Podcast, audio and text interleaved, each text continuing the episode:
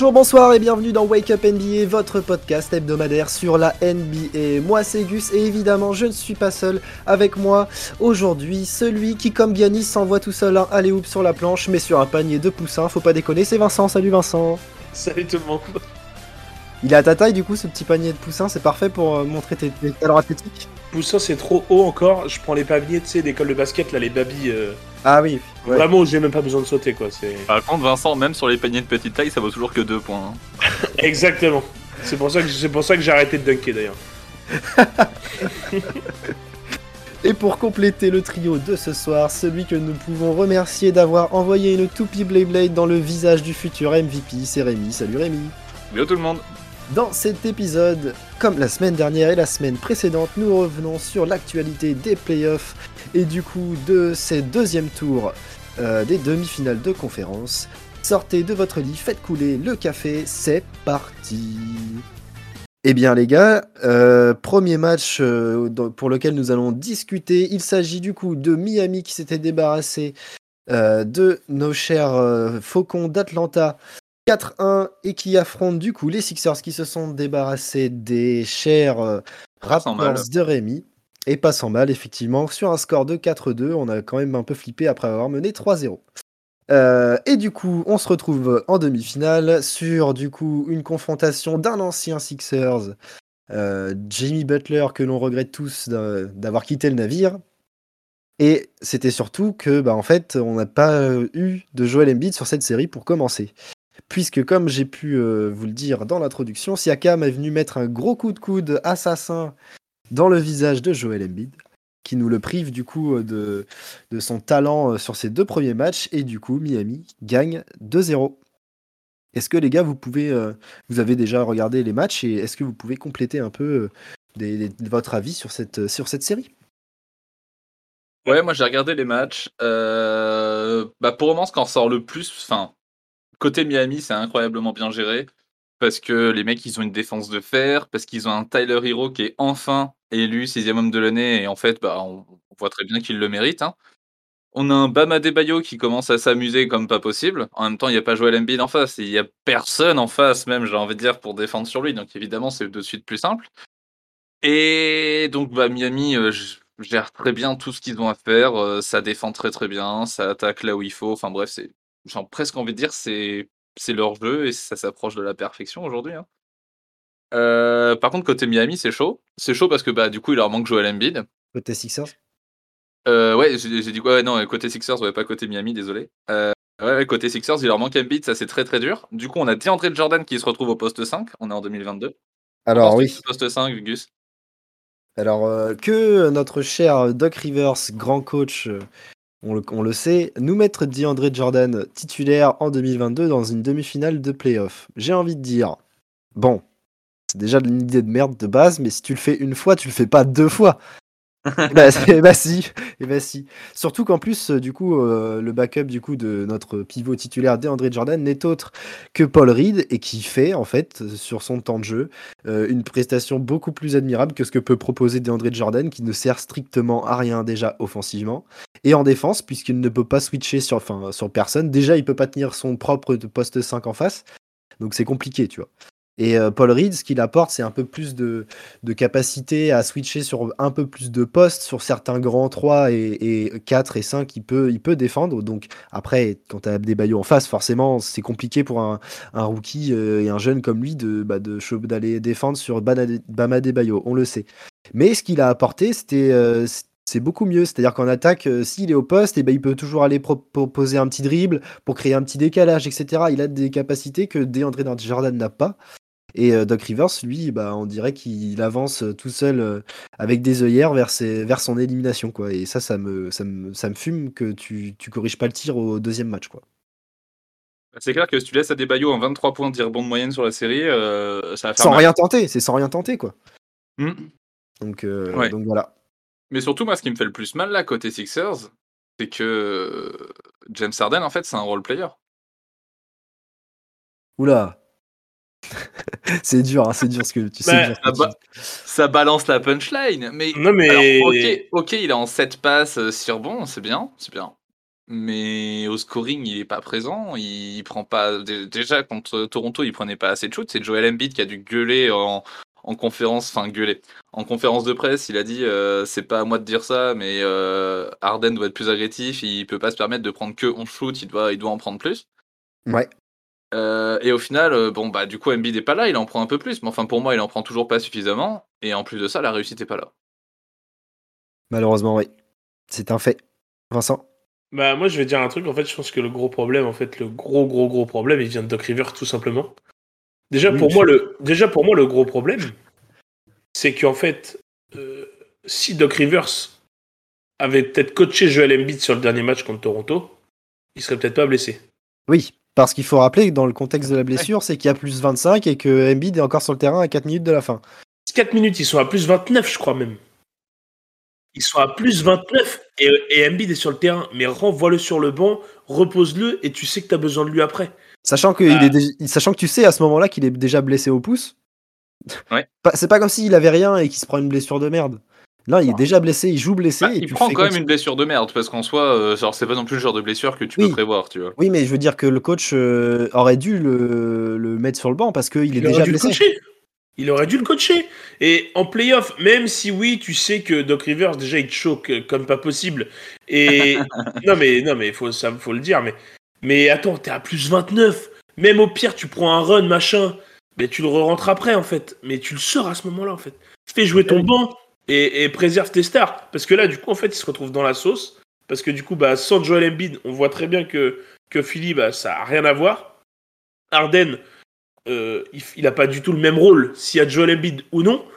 Il a le rôle qu'il a actuellement là, c'est le rôle qu'il doit avoir quand il y a Joel Embiid. Donc quand il y a euh, 20, 25 tirs de plus pris par un autre joueur. Mais sauf que du coup, adapte-toi. pourcentages corrects. Là, adapte-toi. Doc Rivers, adapte-toi. Bah oui, Arden, là, Embiid, il est blessé. Donc il faut des mecs qui prennent les tirs. Et bah fais, fais limite. Alors j'ai pas envie de te dire, fais, refais jouer Arden comme il joue à Houston. Mais. Au moins, au moins, enfin, donne des trucs, quoi. Donne, à manger. Mais là, franchement, là, c'est. Enfin, Arden, il a, pas l'impact qu'il a. Alors oui, je pense que lui, après, il est assez grand pour pouvoir prendre les shoots et pour. euh, Voilà. Mais si c'est pas Doc Rivers qui va lui demander, bah, je pense qu'Arden, en fait, il va rester dans le même rôle que ce qu'il était, sauf que le souci, c'est que, sauf que le souci, c'est que ce rôle-là, sans Joel Embiid, bah, en fait, il sert à rien. Parce que Bah, franchement, dé- défensivement, déjà, c'est un plot. Oui. Défensivement, c'est un plot. Et en attaque, s'il met 18 points, bah super, mais sauf qu'en fait, euh, t'as pas les 27 ou 28 de Joel Embiid à côté. Donc, euh, bah, y a... t'as pas assez d'impact, grand. Donc, euh... faut qu'Arden, pour moi, la série va. Enfin, pour moi, déjà, ça va être vraiment compliqué de, de gagner pour Philly. Pour moi, ça, ça Vas-y, ton être- pronostic, Vincent? Bah, pour moi, c'est soit un sweep, soit ils en prennent un si Joel Embiid revient. Euh, mais là, apparemment, c'est pas prévu pour tout de suite. Donc, euh, s'il revient qu'après le game 3, donc, pour moi, sans Joel Embiid, ça prend un sweep. Ça prend un sweep.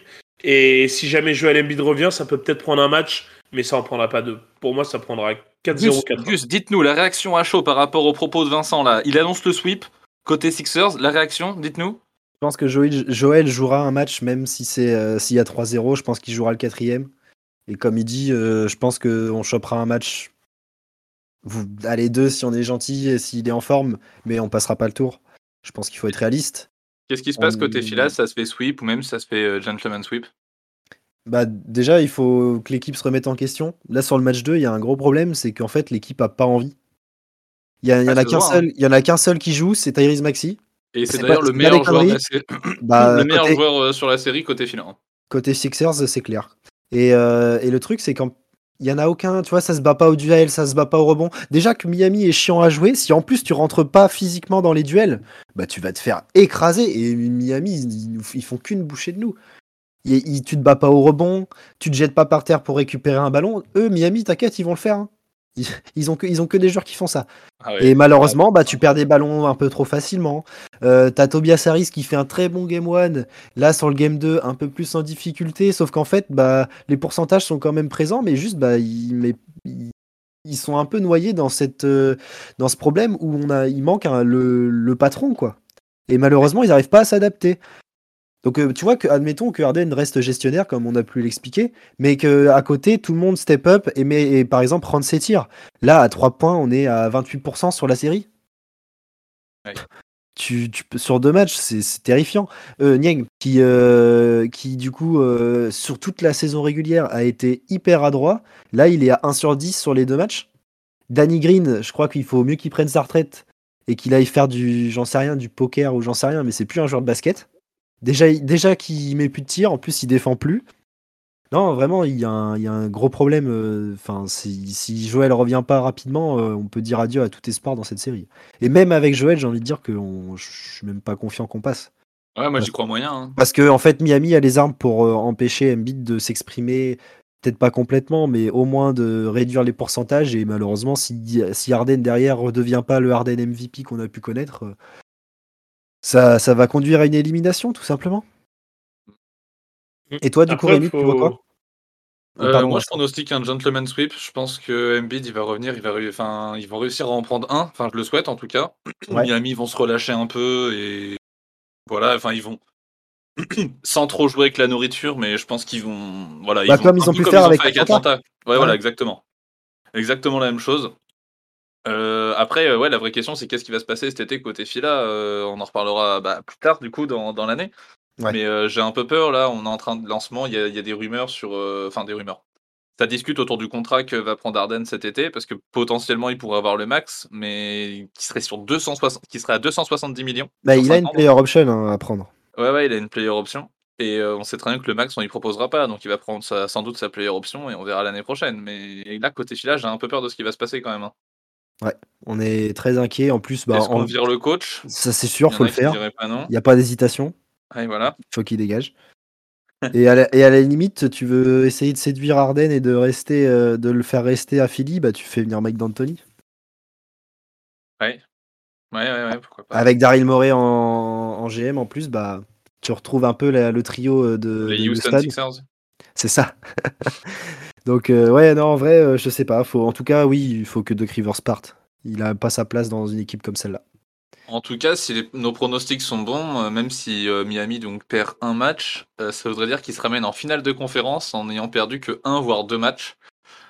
Et ça, c'est Sachant plutôt que- pas mal pour eux. hein. Sachant que de l'autre côté, à l'Est, on a une série très très disputée entre Boston et Milwaukee. Boston qui a du coup, on rappelle, sorti euh, Brooklyn euh, par un petit sweep des familles. Et, euh, et Milwaukee qui s'est imposé contre les Bulls de notre cher Amy. Et, euh, et, euh, le va. premier match était du coup dimanche.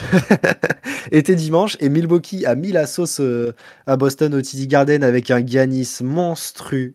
Une domination et de globalement, était impressionnante. Globalement, Milwaukee était clairement au-dessus dans l'intensité défensive, etc. On n'a pas revu de, Dans tous les secteurs. on n'a pas revu de Tatum, on n'a pas vu de, de Jalen Brown qui était euh, muselé comme pas possible. Les Ouais. tirs, euh, les pourcentages étaient catastrophiques. Mais euh, Boston qui s'est repris du coup sur le match 2 et qui a mis sa petite pilule à Milwaukee. Avec une énorme défense.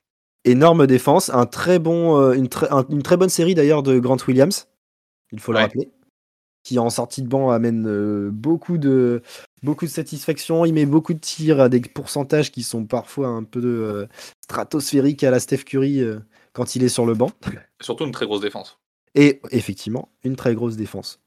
Donc euh, c'est lui qui s'est presque op- euh, opposé à Giannis sur le match 2. euh, Ouais. de- de- donc, euh, et puis il l'a maintenu euh, comme il fallait. La défense Euh. de Boston, de manière générale, sur ce game 2 était, était vraiment impressionnante. Bah, Aimé Udoka, c'est bien adapté pour le coup, tu vois, un coach Ouais. qui s'adapte d'un match à l'autre. Bah, Aimé on peut, lui, on peut que le féliciter sur ça. Vincent, tu voulais rajouter un truc? Ouais, la défense de Boston. Alors sur le match 1, euh, Giannis était tellement dominant. Ouais, C'était vraiment. Et encore, il a, il a raté des trucs faciles en plus de ça. Il a raté des petits tirs qu'il peut mettre d'habitude là sur définition machin. Parce que il y a aussi une bonne défense. euh, on parle de Grant Williams, mais il y a aussi Alor Ford qui fait un taf monstrueux Ouais. sur Giannis. C'est un Bah, truc de malade mental. hein. Sur tous les playoffs, là. C'est alors, un truc de malade. Alors Ford est, est monstrueux défensivement. Il, il retrouve l'âme qu'il a eue tout- quand il jouait à Boston déjà avant, en fait. Et, et là, sur le match 2, bah, ils encaissent 86 points, quoi. Ils En encaissent 86 points. Ils, ils- ils ont réussi à vraiment à défendre collectivement vraiment très fort Ouais. en ayant Marcus Smart absent. Parce que Eh Marcus oui, faut le Smart qui s'est blessé sur le match 1. Et au Il final, du le coupe coup, de cheveux d'ailleurs. Ouais, vas-y. Très ça, beau sapin contre, de Noël. Ouais, c'est- Ouais, franchement, il lui manque juste les boules dans les cheveux et puis c'est bon. Moi, Mais, euh, mais euh, non, non, en vrai, et c'est et on- quand on connaît l'impact de Marcus Smart sur la défense de Boston, on, on pouvait se dire que ouah, ça va être compliqué. Il manque le leader défensif vraiment parce que c'est vraiment lui le leader défensif, le défenseur de l'année, hein, donc euh, c'est pas c'est pas anodin. Et au final, bah en fait, ils ont vraiment été forts défensivement. Et quand de l'autre côté du terrain, il y a eu Jalen Brown qui a, eu une, qui a fait une, première mi-temps monstrueuse. Il a tiré à des pourcentages hallucinants. Il, a mis, il était à 25 points à la mi-temps déjà. Et il finit à 29, je crois. il finit à 30 points. 30, c'est Tatum qui finit à 29.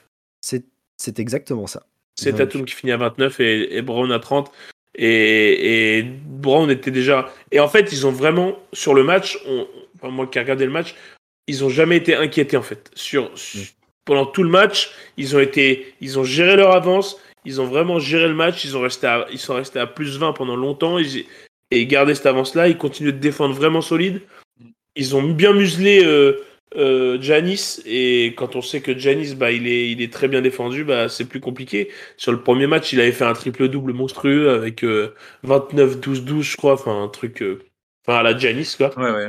et vraiment dominant. Et là, en fait, ils se sont vraiment adaptés. Et chapeau à Ime à Ime Udoka, là, qui, qui a réussi à s'adapter. Franchement, je, tire vraiment, mon- je lui tire vraiment mon chapeau parce que pour un coach rookie, faire ce qu'il fait, Ah, ce qu'il propose, c'est fou. hein. C'est c'est vraiment, c'est vraiment costaud, en fait. C'est vraiment costaud. Vas-y, Rémi. Euh, à noter aussi que du coup côté Milwaukee, ils sont, euh, enfin il y a, on a Chris Middleton qui est absent et ça Oui. s'est vachement ressenti au game 2, hein, moins au game 1 parce que on avait une domination de Giannis qui était folle, mais là au game 2 ça s'est vraiment ressenti parce que ce qui aurait pu sauver un petit peu Milwaukee, euh, pas forcément pour gagner le match, mais au moins pour rattraper un peu le retard qu'ils avaient, ça aurait été les shoots extérieurs, un peu la création tout ça, et ça s'est vraiment senti que Middleton était absent.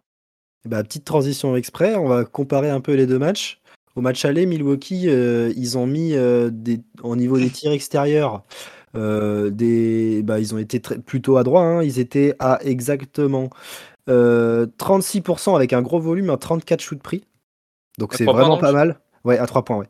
Et, sur le deuxième, et c'est aussi là-dedans que, que Boston a pris l'eau parce qu'ils ont été obligés d'écarter la défense et laisser plus d'espace à Giannis. Alors que sur le game 2, ils ont direct commencé euh, par, euh, par bloquer tous les tirs extérieurs. Et en fait, bah, Milwaukee se retrouve avec 16% à 3 points sur le, sur le match 2. Et du coup, bah, tu peux te permettre de reculer un peu plus ta défense, ce qui te donne moins d'espace à Giannis. Et en plus, avec le, le taf collectif euh, en défense, bah, ça a été une des clés du match. Parce qu'en fait, on sait que Milwaukee aussi, c'est une équipe qui, quand elle met dedans, c'est vraiment compliqué à défendre parce qu'en fait, Janis, mais C'est impossible. Euh, en fait prend tellement de place à l'intérieur et, prend tellement d'espace que si les mecs autour ils mettent vraiment dedans et d'ailleurs cette équipe elle est construite aussi pour ça hein, parce Bah que oui, les hein. mecs les mecs des euh, Grayson aussi. Allen Pat Connaughton même Brook Lopez les postes 5 shoot à 3 points Bobby Portis euh, enfin tout le monde Ouais. peut mettre dedans et du coup c'est vrai que quand ils mettent pas dedans bah c'est un peu le risque et quand Giannis est bien défendu comme là sur le match 2 bah du coup on on voit que Milwaukee, c'est pas une équipe injouable en fait. Parce que moi, clairement, sur la série d'avant contre les Bulls, c'est vrai qu'il paraissait vraiment facile. Même sur le match 1, là, je me suis dit, mais Ouais. c'est vraiment. Ils sont vraiment dominants et franchement, Giannis, il est vraiment. tr- Il est injouable en fait. Et là, sur le match 2, ça montre qu'en fait, il y a quand même des failles et que une équipe comme Boston, qui a une défense vraiment très solide et qui a des mecs, des, des, des, des vrais soldats capables d'aller au combat, cap- capables d'aller au charbon, pour, pour stopper Yanis et pour limiter Yanis, et ben au final, du coup, on voit qu'ils sont tout à fait capables de rivaliser avec, euh, avec Milwaukee. Milwaukee a quand même récupéré l'avantage du terrain. C'est déjà Et bien de revenir à que- domicile avec euh, un match pris à l'extérieur. Exactement. C'est très bien, ouais. Donc, Ils reprennent euh, l'avantage du terrain un partout alors qu'il leur manque quand même leur, euh, leur numéro 2.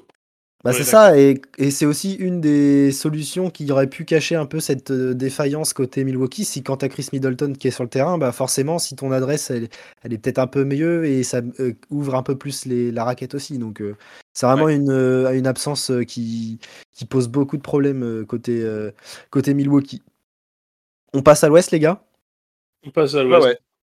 Avec euh, Phoenix du coup euh, qui a enfin éliminé euh, les, les Pels et qui affronte Dallas euh, sur ses demi de conf. Dallas qui a fait euh, exploser le vestiaire de Utah.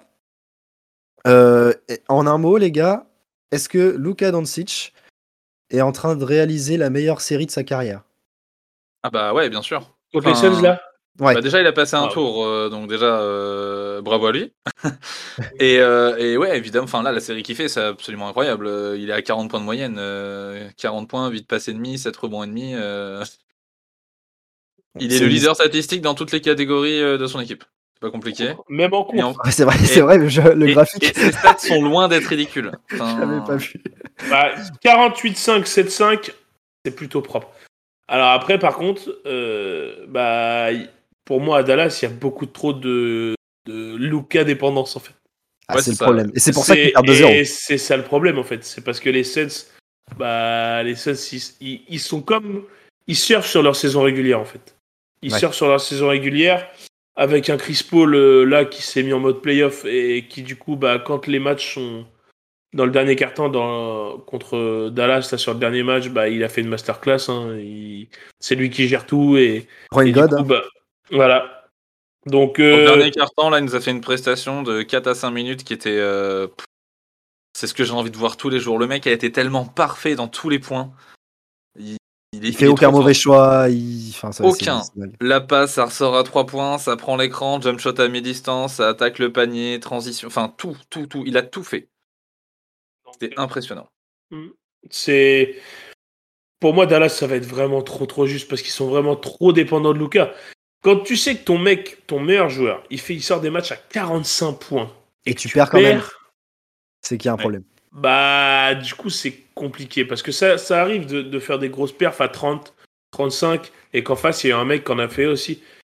Là au final euh, bah là Luca a mis 40 points par match à, à Phoenix c'est Devin Booker le meilleur marqueur avec 26 points par match quoi. Correct quoi parce que dans un collectif euh, on sait très bien qu'à Phoenix il y aura pas un mec qui va mettre 35 points par match parce que voilà il y aura des mecs qui vont faire des cartons Devin Booker on est on, on sait capable de faire des matchs à 35 points. Bah, quand il a la main chaude le mec euh, c'est pareil hein, lui euh, faut aller chercher les extincteurs. Mais mais mais au final c'est c'est le collectif qui prime et, et Dallas ils sont beaucoup trop dépendants de Luca et et pour moi ils prendront peut-être un match justement sur un match où Luca il va être enfin dans la zone et encore là il a déjà été Il dans la zone. Il est dans la déjà zone. dans la zone. C'est ce que j'allais dire. et c'est est ça déjà dans la zone, en ils n'arrivent quand même pas à gagner parce que pour le coup, dans la série, Luka est certes le meilleur joueur de la série, ça c'est indéniable.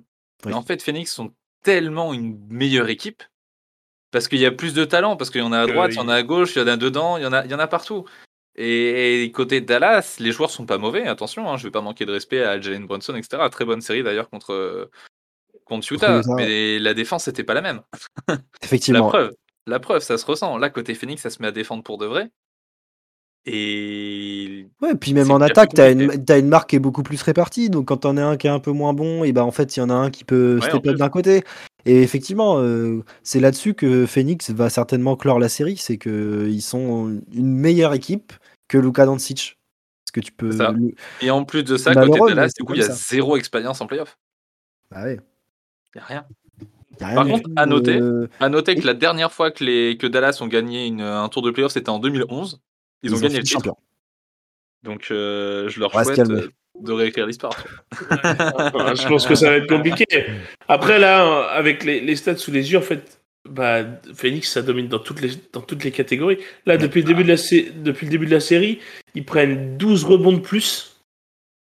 C'est Ils, énorme. ils font a 10 10 passes passes de de plus. C'est beaucoup. Il- ouais. Ça, c'est ils mettent-.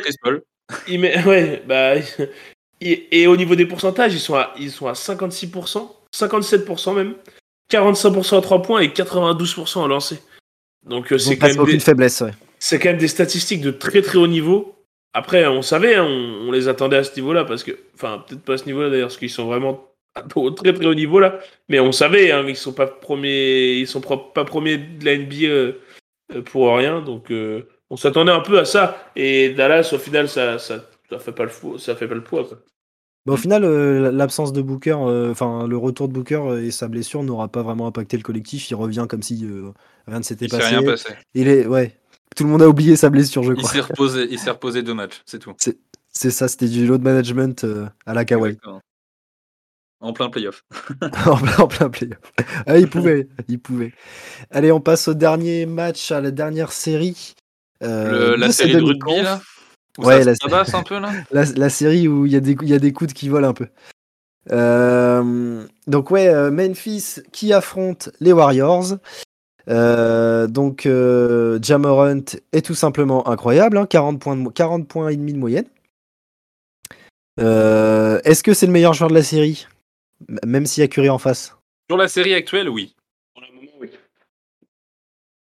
Pour le moment, oui. Oui, on peut, on peut pas dire le contraire. Curry nous a pas prouvé qu'il était Oui, meilleur oui. que déjà pour le moment. hein. Surtout que, surtout que c'est Jordan Poole le meilleur marqueur de côté Warriors sur la série. C'est même Jordan Poole le meilleur joueur meilleur côté, joueur euh, côté côté Warriors State, pour le hein, pour le moment. moment. C'est vrai. Il Pour l'instant, on peut, pour le, pour l'instant, on peut pas ça, on peut pas, on peut pas le changer. hein. Pour l'instant, Jamorant est le meilleur joueur de la série. Clairement, il est incroyable. De ouf. Là, le enfin, Highlight, euh, 47, 47, 8, 8 sur un match de playoff. Putain, mais c'est 15 points qu'il met dans le dernier quart? Ouais. il met les 15 Alors, non, il derniers met points 15 sur points l'équipe. d'affilée. Oui, Ouais. voilà. Il, il, Mais- il un 15-6 à Golden State. Mais À mec, tout seul. Donc. mec, j'ai envie de dire, il y a, il y a 3 ans, euh, tu étais encore dans le ventre de ta mère, quoi, limite. C'est. mais- Franchement, mais c'est, c'est, c'est incroyable ce qu'il fait. Et puis en fait, il est déjà tout en maîtrise. Et c'est, enfin, c'est sortir un match à 47-8-8 en playoff contre les Warriors. Donc c'est pas la petite équipe du coin, bref, machin. C'est pas un premier tour, euh, quand t'es premier, tu joues le huitième, quoi. Voilà, exactement. C'est quand même une équipe de basket, quoi. Enfin, Donc, euh, enfin, c'est. bah, D'ailleurs, ils ont. Oui, vas-y, euh, finis, Vincent, excuse-moi. Il est, il est vraiment sur une, enfin, sur une autre planète là actuellement. En fait, il- c'est pareil, lui, il surfe sur sa saison de MIP. C'est incroyable de se dire ça. Et MIP, quoi. MVP à 40 points de moyenne sur une série playoff. puis il a 40,5 points de moyenne sur une set play, d'accord. Donc, euh, ouais, ouais, non, mais, et puis, non, mais, puis, c'est 45 points, mais 45 points, 9 passes. Enfin, c'est, il est hallucinant. De, C'est ouf. il est, il est vraiment sur un nuage en ce moment. Et au final, du coup, en fait, c'est. Avec. S'il a- s'il garde ce niveau de, de- d'intensité et, et ce niveau-là, et ben en fait, la série, elle est pas du tout décidée, en fait. Bah non. Elle est pas décidée parce qu'en fait, moi, personnellement, je m'attendais aux Warriors qui allaient, avec l'expérience, euh, avec l'expérience, avec des mecs comme Curry, Thompson, des vrais mecs qui ont, l'habitude des, de ce niveau-là et l'habitude des que Thompson Ah. n'est pas du tout dans sa série. Hein. Thompson n'est pas dans... Alors, il a, mis, le pire il, a, Warrior de. il, a quand même, il a quand même mis un shoot très clutch sur le premier, sur le premier match. Euh, mais, Avec une est, excellente défense d'ailleurs sur le jar. mais il est à 3 sur 10 au tir. Euh, il rate deux lancers à la fin qui auraient pu coûter très très cher aux Warriors. Il a eu de la chance Ouais. sur ça. hein. Parce que rater des lancers, Ah, c'est pas, dans- pas, son- c'est pas dans son habitude. Non. Là, tu vois, sur, le- Euh, sur le game 2, il est à 2 sur 12 à 3 points. Ouais, ouais, et sur le game 1, il est à 3 sur 10. Donc euh, vraiment. Est-ce que euh, c'est déchire vraiment Clay. Thompson qu'on attendait avec l'absence qu'il a eu, le retour de blessure? Est-ce que c'est vraiment lui qu'on attend à être à un niveau exubérant, on va dire? Petit blanc. Bah ouais, euh, moi je pense que je, je pense qu'il doit être déjà, il doit quand même être plus fort que ça. On lui demande pas d'être euh, de- meilleur marqueur de l'équipe, mais il doit être quand même plus impactant. Après, il fait quand même le taf en défense. C'est pas, c'est pas le, c'est pas une chèvre, hein, mais mais en attaque, il doit peser un peu plus parce que Memphis, si tu leur laisses ce genre d'opportunité là sur la série, du coup les Warriors tournent à 27% à 3 points.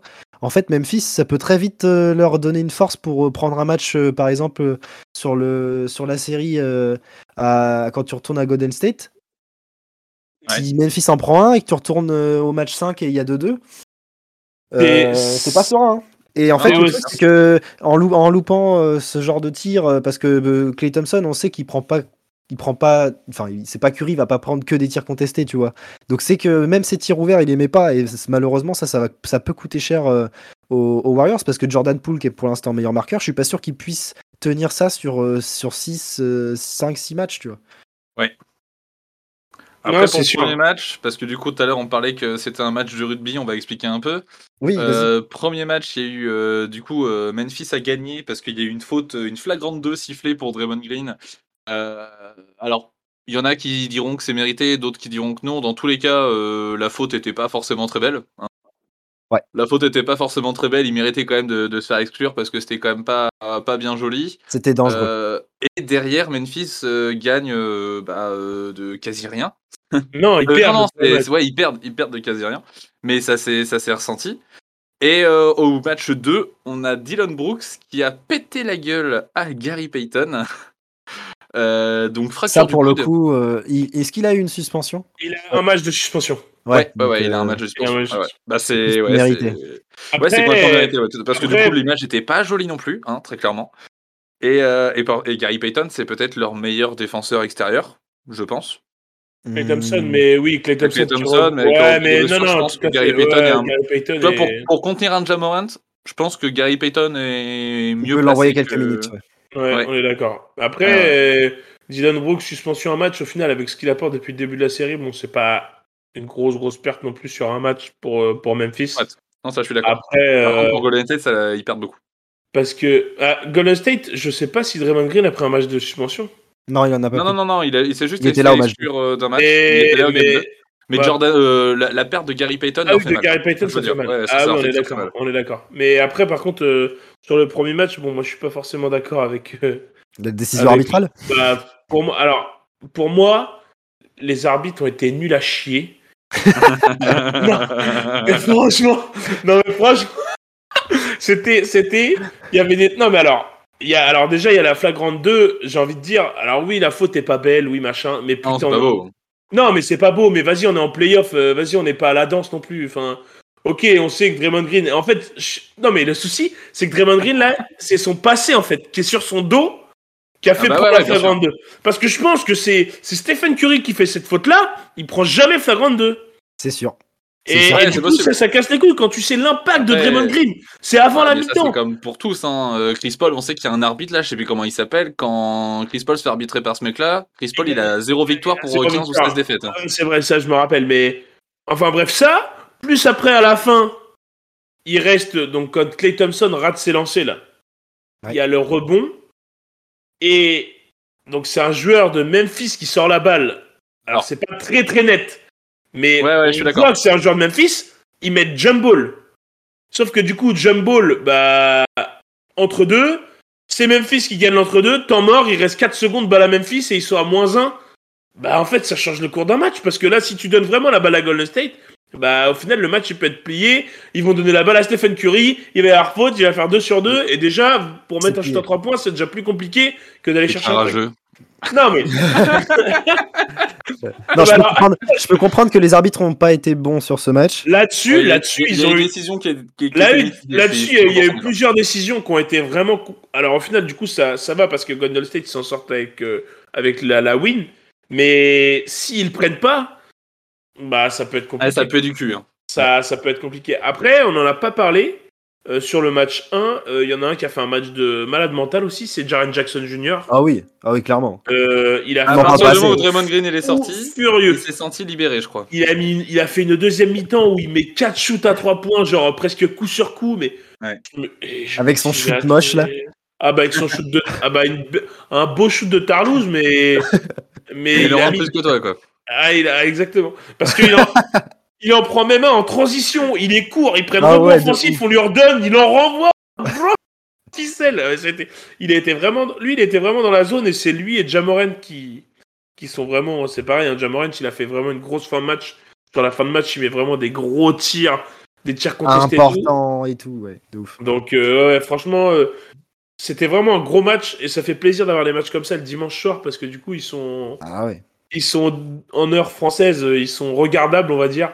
Donc, euh, c'est vraiment cool. euh, si, Et puis avec cette intensité, avec cette intensité là et tout, c'est vraiment super. kiffant. C'est c'est vraiment kiffant de, de pouvoir voir ça euh, euh, sur des horaires à peu près convenables.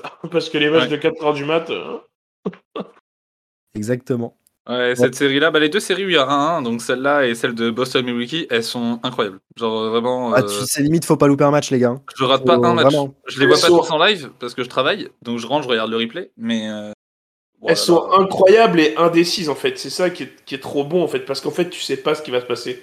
Tu sais pas sur un match qui va péter un plomb. Bah voilà, Jamorant, oh, 48 47-8-8. Oh d'accord. Ah, parce très que bien. lui, tu sais qu'il va péter un plomb. Oui, oui, oui, c'est vrai. c'est- pas faux. Mais, mais jusqu'à où il va péter un plomb? Parce que le, Ouais, là, ouais. À 47-8-8, de prochaine fois, il fait quoi? Il fait 75-12-12 hein? Non, mais tu- du, du coup, je te demande, tu te dis, mais attends, mec, euh, il est où ton Ah. plafond, là? Parce que euh, je veux bien, mais... plafond.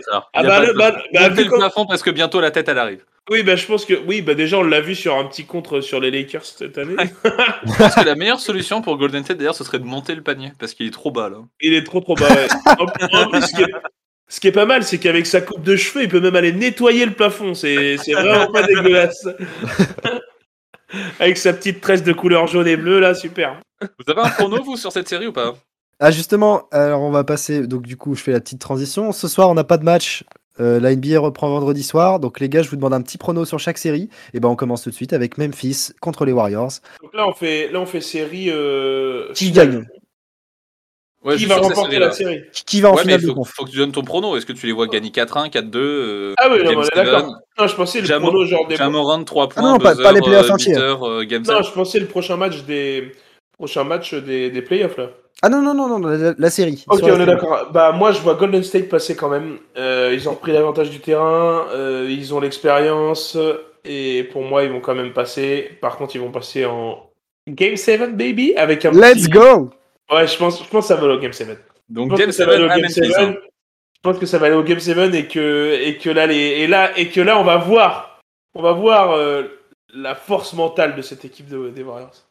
Avec les mecs qui ont de l'expérience avec euh, avec tout ça. Je pense que ouais, les Warriors en 7. Ça me plaît un match 7. Rémi Alors moi j'ai un match 7 aussi, sauf que par contre, euh, for the buzzer beater, call the 12. Tu vois, Je- Tu suis vois pas un buzzer arbitraire de Jamoran sur un Game 7 Non, non, j'en sais rien, j'en sais, je kifferais. hein. Ah, j'adorerais, mec. Non, vrai, ça, c'est pas objectif. J'ai- trop envie que Memphis euh, passe. J'ai vraiment trop envie qu'il passe. Donc euh, je suis pas objectif et euh, je vais dire euh, 4-3 pour Memphis. Eh bien, moi, je vais dire, euh, allez, Euh, allez, un 4-2 Warriors.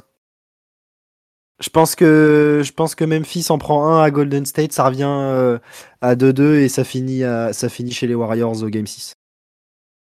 Avec un Game 6 Clay. Par exemple, ça, ça me plairait. Ça me plairait bien parce que aussi, ça, ça- ça lui rachèterait un peu de son début de série euh, assez moyen. Euh, du coup, euh, on a euh, euh, pas Utah, Dallas qui affronte du coup les Phoenix Suns. Et pareil, pronostic, Vincent me dit un 4-0 à travers la Ah, caméra. non, franchement, non, 4 4-0. Bon, allez, peut-être. Allez, vas-y, j'en la- j'en laisse un Luka Doncic parce que ça me ferait mal qu'il en prenne pas un avec ce qu'il est en train de faire. Mais Allez, 4-1. 4-1. Moi aussi, je vois 4-1 Bah pour moi, euh, hein, bien sûr. j'ai envie de dire que pour que Dallas gagne un match, il faudrait qu'il y ait un Luka Doncic game. Mais en fait, Il y en a déjà. fait, il y en a, déjà- eu deux. et je vois pas. Enfin, désolé Luca, mais vas-y, cale-moi un match à 65 points pour en gagner un. Mais j'aimerais vraiment voir ça, quoi. Donc Ah ouais, euh, moi, je vois 4-0. Moi, je vois Et, 4-0. soi- et 65, il battrait le record de points de Jordan sur un match de Ouais, en plus, ouais. Ah ouais, mais frère, il fait des matchs à 45 points et ça gagne pas. Donc il faut qu'il fasse quoi? Il faut qu'il mette 70 points pour gagner ou comment ça se passe? C'est pas dégueu. En player, 70, ça fait beaucoup. hein. Ouais, ça fait, mec, c'est énorme. déjà, Déjà, 40 points en déjà, déjà, déjà beaucoup, 43, hein. c'est ce que j'allais dire. Ah, mais là, c'est Ouais, sa hein. moyenne, mec, c'est sa moyenne. Ouais. Donc ouais, moi je vois 4-0. hein. Je, je vois aucune solution pour que Dallas puisse passer à part que Luca il mette les 100 points, quoi. Enfin, vraiment, je. Je vois pas plus. Ouais. Un match à 112-12. Tu sais, à la fin, à la- dès qu'il passe les 100 points, t'as le petit, euh, le petit succès touquet qui apparaît sur ta télé. Euh, du coup, pronostic pour Milwaukee face à Boston, un partout dans la série pour le moment. Rémi, Je m'avance pas, frère. ah, je m'avance pas, c'est pas possible. C'est trop dur. Qui tu veux voir passer trop sur les deux? Euh, qui je veux voir passer? Faut pas enterrer l'âme d'un champion, frère. Donc euh, moi je vois Milwaukee. J'ai envie que Milwaukee passe parce que je, veux voir le doubler. Et aussi parce que je veux que le mec qui s'est fait le tatouage euh, Boston champion 2022, il a un tatouage ridicule à vie. C'est vrai. Donc, euh, C'est ouais, ouais, le meilleur argument que t'aurais pu sortir, tu vois. Bah ouais, je sais. Magnifique. Donc ouais, non, je vais dire Milwaukee et, et je, je vais dire 4-2 parce que j'ai pas envie de dire 4-3 ce que vous allez le dire, mais 4-2, allez. Vincent? Je vais dire- moi, c'est pareil. Je, vais, je pense que Milwaukee va y aller. Et, va y aller. Et pour moi, Milwaukee va même retourner en finale NBA. Donc, euh, moi, je vais dire Milwaukee et je vais.